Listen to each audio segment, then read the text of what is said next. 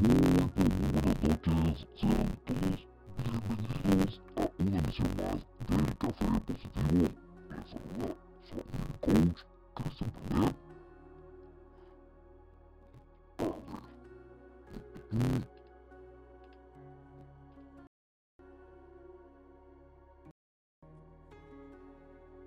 Ahora sí, estamos de regreso. Muy, pero muy buenas noches. Sean todos bienvenidos a una emisión más del Café Positivo con su amigo y coach Cristian Pernet. Y pues, para nosotros es un verdadero placer pues poder estar aquí eh, con ustedes en este espacio de crecimiento, de desarrollo humano. Y pues el espacio de hoy, pues como ya habíamos comentado, es preguntas y respuestas eh, relacionado con el tema del día martes, que hablamos sobre el valor o la importancia de las neurociencias en, en nuestras vidas. Hablamos sobre los efectos que tiene el alcohol eh, en nuestra toma de decisiones, de por qué tomamos tan malas decisiones cuando estamos bajo el efecto del alcohol. Literalmente eh, nos embrutece y pues ahí ya eh, cuando eh, consumimos alcohol y mandamos literalmente de vacaciones nuestro cerebro lógico, pues lo único que quedan pues, son errores, porque quedan dos cerebros primitivos, uno emocional y uno que es que solo se mueve a través de sus impulsos, lo que quedan a cargo y pues de ahí pues podemos entender que sea tan común que cometamos esos errores, que eh, le demos confianza a personas que, pues, no conocemos, que, que, no se merecen nuestra confianza, eh, que terminemos en situaciones eh, comprometedoras. Pues, todo esto por los efectos que genera el alcohol en nosotros. Hay cosas curiosas sobre este tema, ¿no? Me preguntaron que desde el punto de vista científico, ¿cuál es la fórmula para cortar la borrachera? Miren, les cuento. No hay fórmula para tú dejar de estar borracho. Yo sé que muchos han escuchado sobre la cuestión del café y tomarte un montón de café. Eh, el café no te quita la borrachera. Porque miren, lo que hay que entender es que lo que nosotros estamos viviendo es una intoxicación por el ingreso de alcohol de una manera excesiva en nuestro organismo y eso hace pues que nuestras neuronas pues comiencen a, a funcionar erráticamente y por eso se ve alterado eh, nuestro comportamiento, el, el, famoso tambaleo y todas esas conductas que vemos cuando una persona está borracha. Entonces, ¿qué pasa cuando consumimos café? Sea, cuando consumimos café somos un borracho lúcido. es decir, vamos a estar lúcidos, pero igual vamos a estar borrachos, vamos a ser igual de imprudentes, vamos a tener el, el mismo margen de error a nivel de concentración, porque ese alcohol no va a salir de nuestro organismo ni mágicamente va a cambiar eh, eh, ese grado de alcohol en la sangre solo porque te pegues dos litros de café. Entonces, a tomar en consideración eso, ¿no? Eh, ¿Cuánto tiempo dura eh, el efecto del alcohol? Miren, algo que me estoy preguntando mucho sobre la cuestión de, la, las bebidas alcohólicas y pues vamos a, a, a darle respuestas a esto. Miren, y eso tiene que ver mucho con el concepto de adicciones. Realmente nuestro cuerpo se demora siete días en metabolizar y sacar todo el alcohol del torrente sanguíneo. Es decir, que aunque tú no lo percibas, duras siete días alcoholizado. O sea, tú duras siete días bajo el efecto del alcohol. Así no te des cuenta. Aunque tú creas que estés normal, no lo estás. Entonces el alcohol sale completamente a los siete días. Si tú todos los fines de semana vuelves a consumir alcohol de una manera excesiva, eso quiere decir que tú siempre estás alcoholizado. No necesariamente ya al punto de una intoxicación etílica que estás ahí pues vomitando y, pues desmayado, pero igual estás alcoholizado. y eso va a generar bajo rendimiento eh, académico, laboral, eh, va a favorecer eh, estados de secuestro emocionales, estados más irritables, más susceptibles, la desconcentración que genera por estar alcoholizado desencadena en muchos accidentes laborales. Entonces con eso estoy respondiendo a la pregunta que me hizo Rubén desde México y la que me hizo Camila desde Venezuela. No hay eh, forma, una vez que ya abusaste del alcohol, de librarte de los efectos secundarios. Ahora, ¿no debo consumir alcohol? Porque, pues aquí me preguntan, aquí tengo el mensajito, ¿sí? Gilson me dice, Cristian, entonces no hay que consumir alcohol. Yo no digo que no hay que consumir alcohol, pero hay que saber cómo consumir alcohol. ¿Cómo es esto de saber consumir alcohol? Nuestro hígado tiene la capacidad de metabolizar un shot, un, vaso de alcohol por hora. Por hora. O sea, ese shot de tequila, ese vaso de whisky, ese cóctel, tu hígado lo puede metabolizar uno por hora. Entonces, en teoría, si tú te tomas un trago cada hora y aparte también tomas líquidos para mantener el balance de electrolitos y que no esté corriendo solo alcohol en vez de agua por tu torrente sanguíneo, pues en teoría, pues no te pasaría nada. Yo creo que el problema con el consumo de alcohol no es tanto el alcohol como tal, sino que somos malos consumidores de alcohol.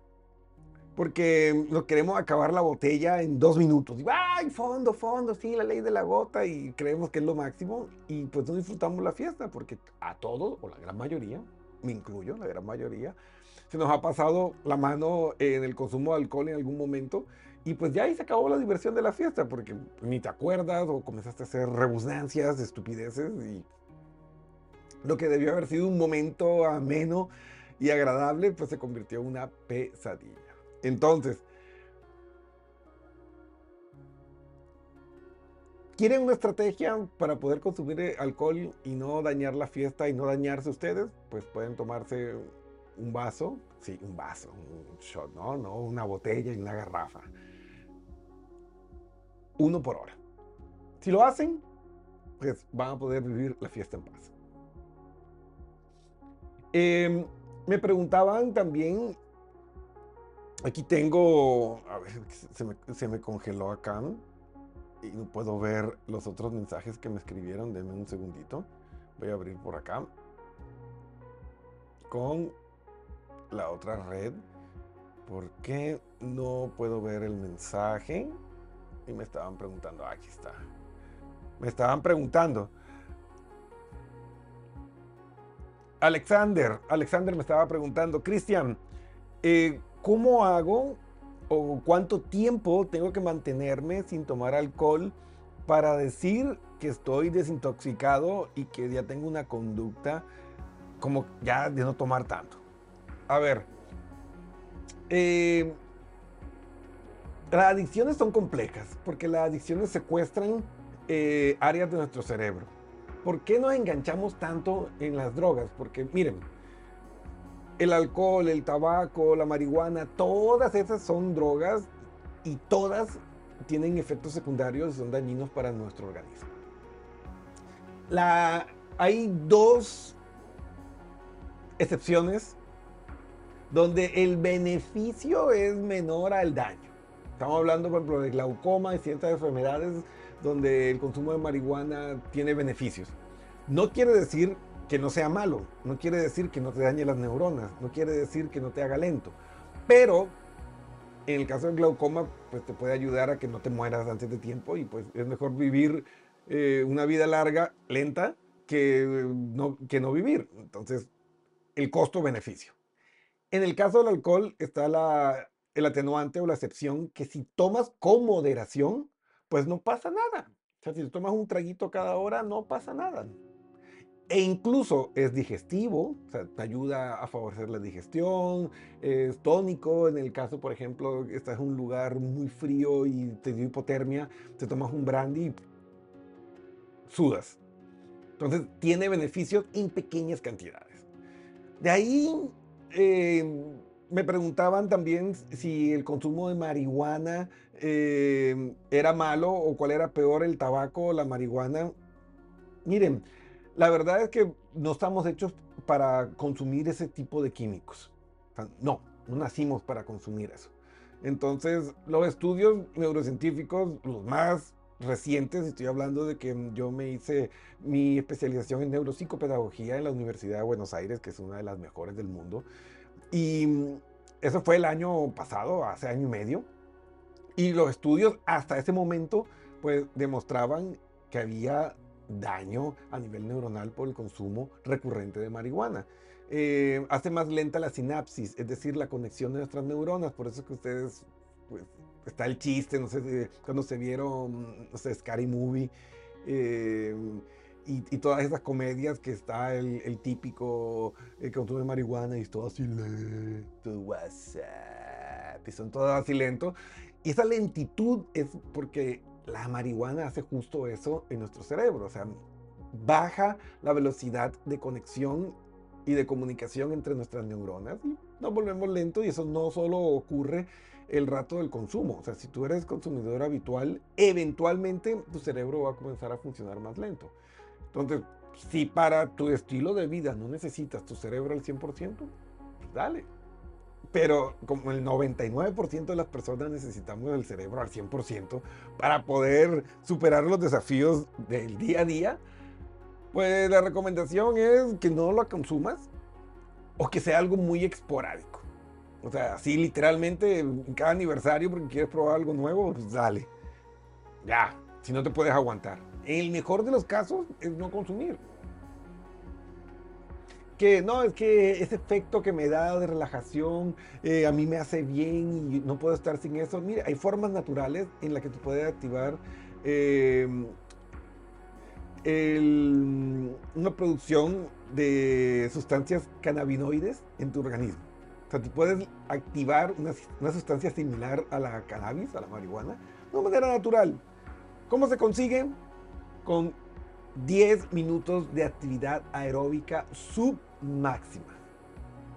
Es decir, si tú trotas o corres de 10 a 15 minutos a niveles submáximos, que es submáximo, que estás en el 80% de tu frecuencia cardíaca máxima, 75%, se va a activar el sistema de endocannabinoides y tu cuerpo va a liberar una sustancia similar a la cannabis y te va a sentir igual y mejor que si te la fumaras, porque al ser una producción natural de tu organismo, no está el efecto eh, de intoxicación ni el daño en el organismo.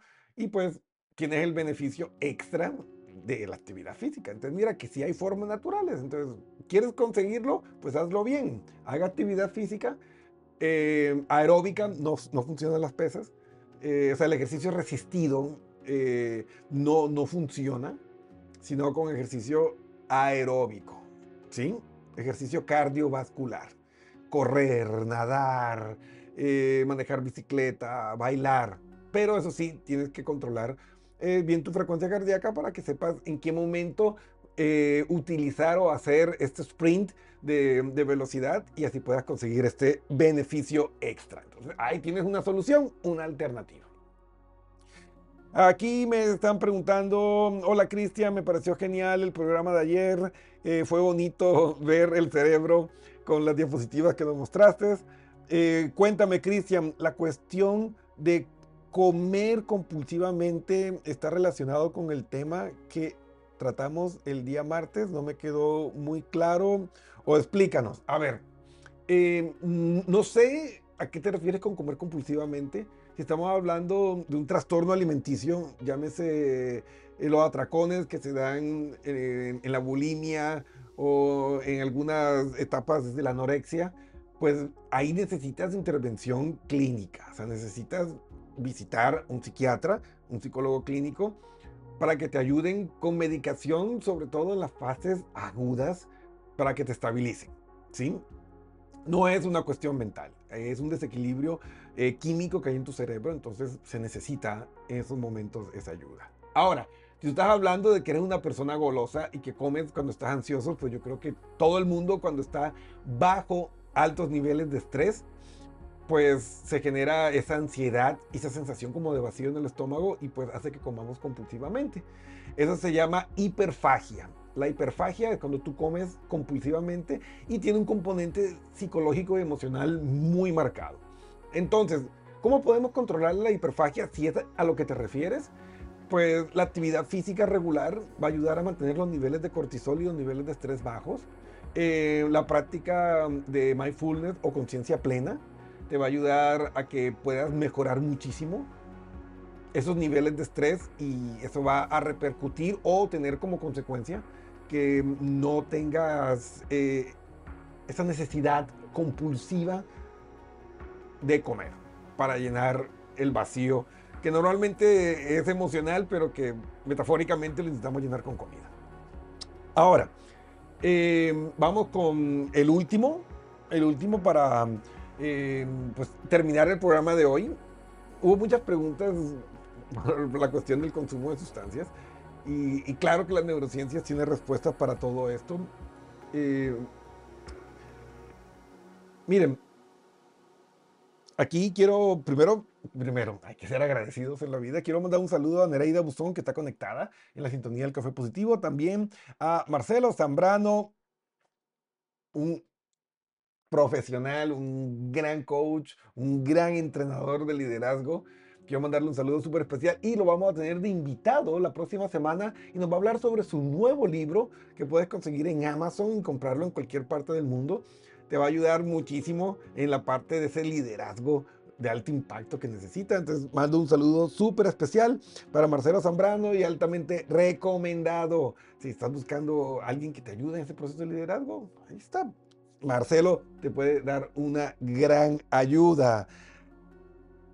El último mensaje que tengo es de Javier. Javier dice, mira Cristian, yo tengo un problema, soy infiel serial. Es un término que te escuché en uno de los programas y a mí me queda como anillo al dedo.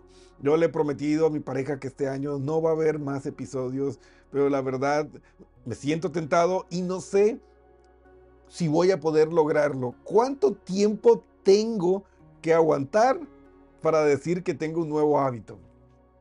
Te va a ayudar mucho un programa que hicimos eh, un par de semanas atrás. Mira, puedes revisar en YouTube, que quedan grabados todos, también en Spotify.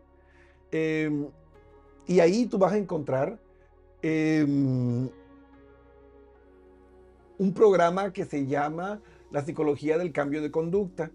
Este te va a ayudar mucho para que tú entiendas cómo es el proceso vas a necesitar de seis meses a un año para tú realmente educar a tu cerebro para ser un hombre nuevo.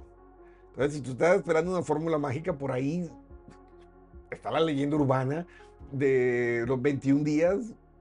Créeme que eso es una leyenda urbana, es una mala interpretación de información científica. Si es verdad que las células cada 21 días se dividen y pasa la información de una a otra, sí, pero eso no es el mismo proceso que se da eh, en el cambio de conducta. Se necesitan seis meses a un año, así que, mira, si es una cuestión que tiene que ver con creencias que tenemos, como que pues soy más hombre o, necesito eh, hacer esto para cumplir con los estereotipos sociales, te puede ayudar mucho un coach, un consejero, te puede escribir y encantado de la vida te ayudamos. Pero si estamos hablando de algo compulsivo, de algo que está fuera de tu control y que te pone en situaciones de riesgo y a vivir sexualidad de riesgo, pues no caería mal eh, eh, hablar con un psicólogo clínico que te ayude a entender el origen de esa situación, porque ya estaríamos hablando de, una psicopatología menor, pero al final una, una enfermedad. ¿sí? Igual tenemos psicólogos clínicos, así que mm, los puedes escribir si quieres trabajar con nosotros o pues alguien de confianza que tú conozcas, lo importante es que vayas. Pero lo que sí te puedo decir de entrada, si no hay ninguna patología, si no hay ninguna otra condición por ahí, pues te va a tomar seis meses a un año generar un cambio de conducta real.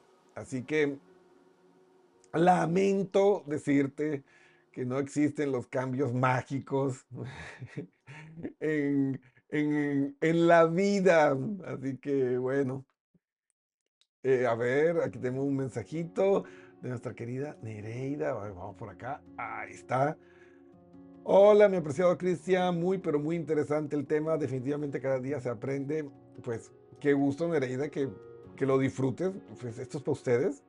Y pues el objetivo que nosotros siempre tenemos es generar contenido que sea de valor y que ustedes siempre puedan ir adquiriendo nuevos conocimientos y vayan familiarizándose con todo esto de las neurociencias que realmente es muy útil. Cuando sabemos utilizarlas, pues podemos aprovechar y sacar ventajas de muchas situaciones de la vida. Entonces, eh, si quieren ver cómo funciona y las partes del cerebro, vayan a ver el programa del martes, igual está grabado aquí en mi fanpage en Facebook, un poquito más abajo y lo van a encontrar en LinkedIn, en todas las redes sociales eh, va a encontrar el video. Y si quieres, pues, encontrar la biblioteca digital, pues puedes ir directamente a nuestro canal en YouTube o en Spotify o en, Apple, eh, eh, el que tiene los podcasts. Y ahí pues vas a encontrarlos también. También estamos en, el, el de Google. Estamos en todos lados. Entonces búscanos y ahí vas a encontrar todo nuestro contenido de videos. Y pues te recomiendo que te repitas el, o te veas el del martes y así vas a sacarle más el jugo al tema de hoy que estábamos hablando de mm, cómo saber o entender el funcionamiento de las neurociencias pues nos puede ayudar a tener una mejor vida.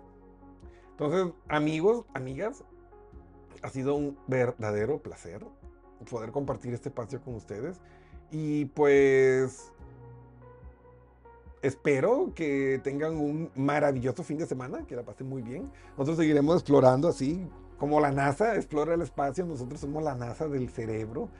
Los neuropsicopedagogos investigamos el cerebro y el comportamiento humano pues, para poder descubrir nuevos mundos, nuevas realidades y poder eh, vivir mejor y ayudar a, las personas y a nosotros mismos a mejorar la calidad de vida. Si necesitas ayuda, si necesitas eh, un neuropsicopedagogo, un consejero, un, coach profesional, un psicólogo clínico, un sexólogo, un experto en conciencia plena, búscanos. En Pernet PNL Coach tenemos un equipo multidisciplinario listo para ayudarte. Lo que necesites, solo escríbenos. Ve a la página, hay un botoncito amarillo que dice quiero chatear contigo y listo. ¿Cómo nos pueden ayudar también a que esta información llegue a muchas personas? Compartan este video, síganos en todas las redes sociales, comparte, comparte este video y ayúdanos a transformar el mundo. Si todos nos unimos, todos compartimos, pues vamos a llegar a miles de personas y uno nunca sabe a qué persona le vamos a llegar y a cambiarle la vida. Así que bueno, sin más que decirles, espero que tengan un maravilloso fin de semana. Eh, volveremos el próximo martes a las 8 pm hora local de Nueva York. Eh, pórtense bien y recuerden, hagan el bien y no miren a quién. Se despide su amigo y coach Cristian Pernet. Nos vemos en una próxima misión. Adiós.